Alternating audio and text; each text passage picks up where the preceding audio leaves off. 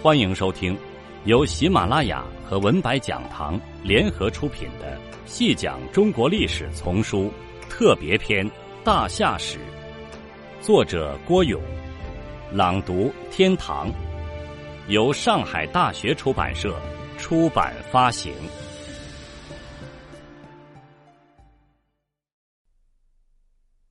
第一百一十四集。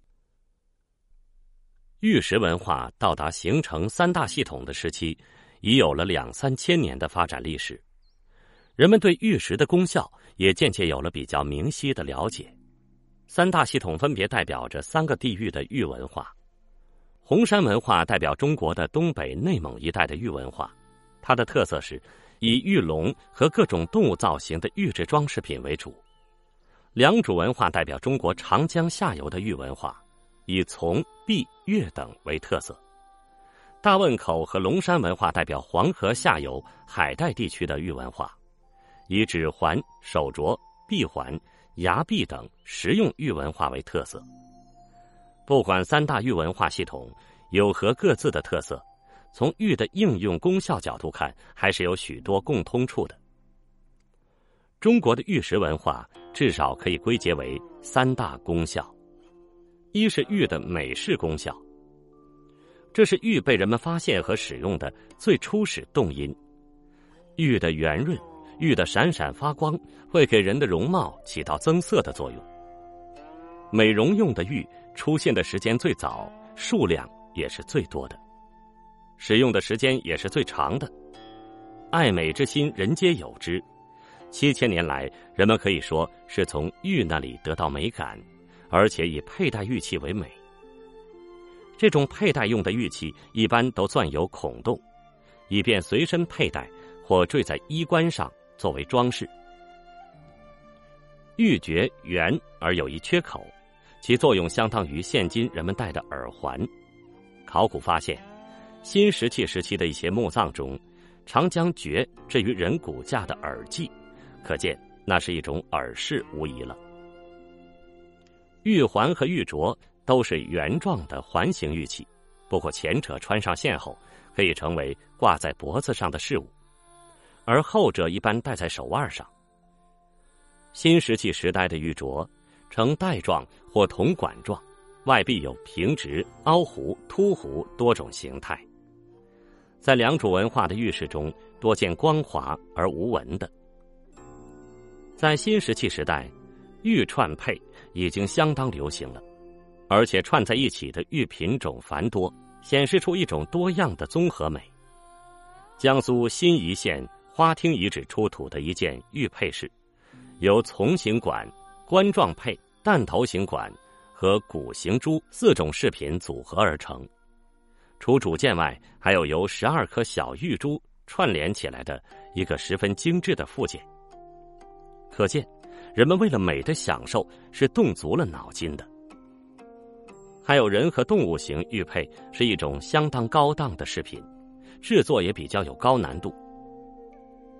安徽含山凌家滩出土了距今四千五百年的玉人饰品，玉人头戴尖顶的扁冠，方脸须有胡须，两耳显得略大，各有一孔，双腕戴玉镯，腰系宽带，这是迄今为止发现的。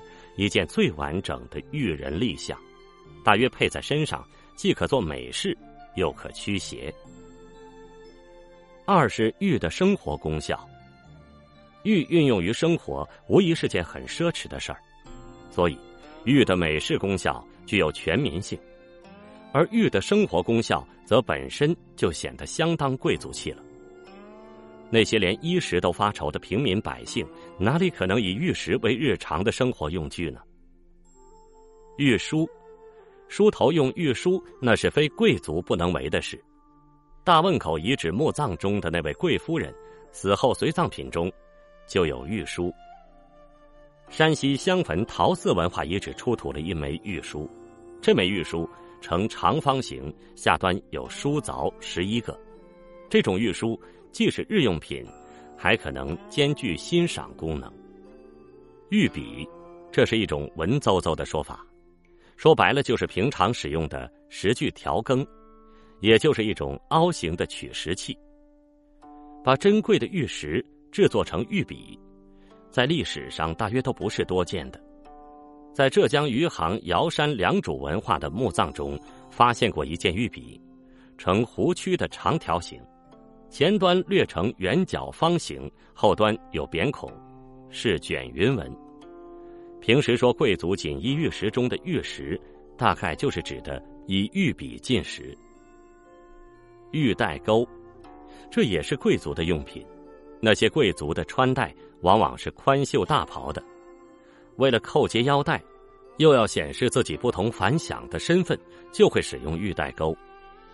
在浙江瑶山良渚文化的墓地中出土的玉带钩呈长方形块状，一端有圆孔，另一端着成一个大弯钩。这当然是一种身份的炫耀，表明自己的与众不同。此外，还有玉衣、玉枕、玉塞、玉书之类，都是贵族气十足的东西。三是玉的礼仪功效。中国是礼仪之邦，玉文化的发展必然会与礼文化接轨，这是肯定的。以玉制品为礼仪制度服务，这就是所谓的礼玉。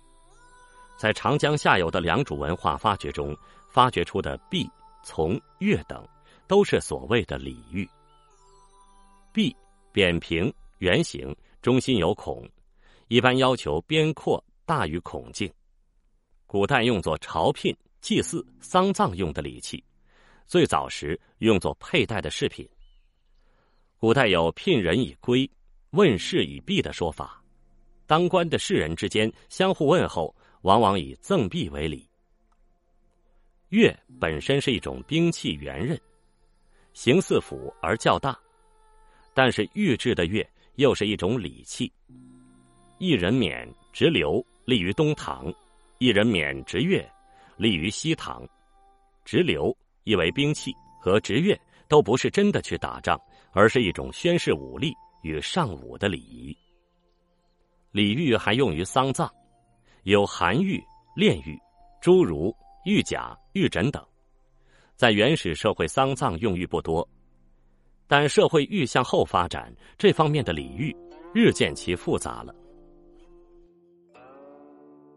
听众朋友，这一集就为您播讲到这里，感谢您的收听。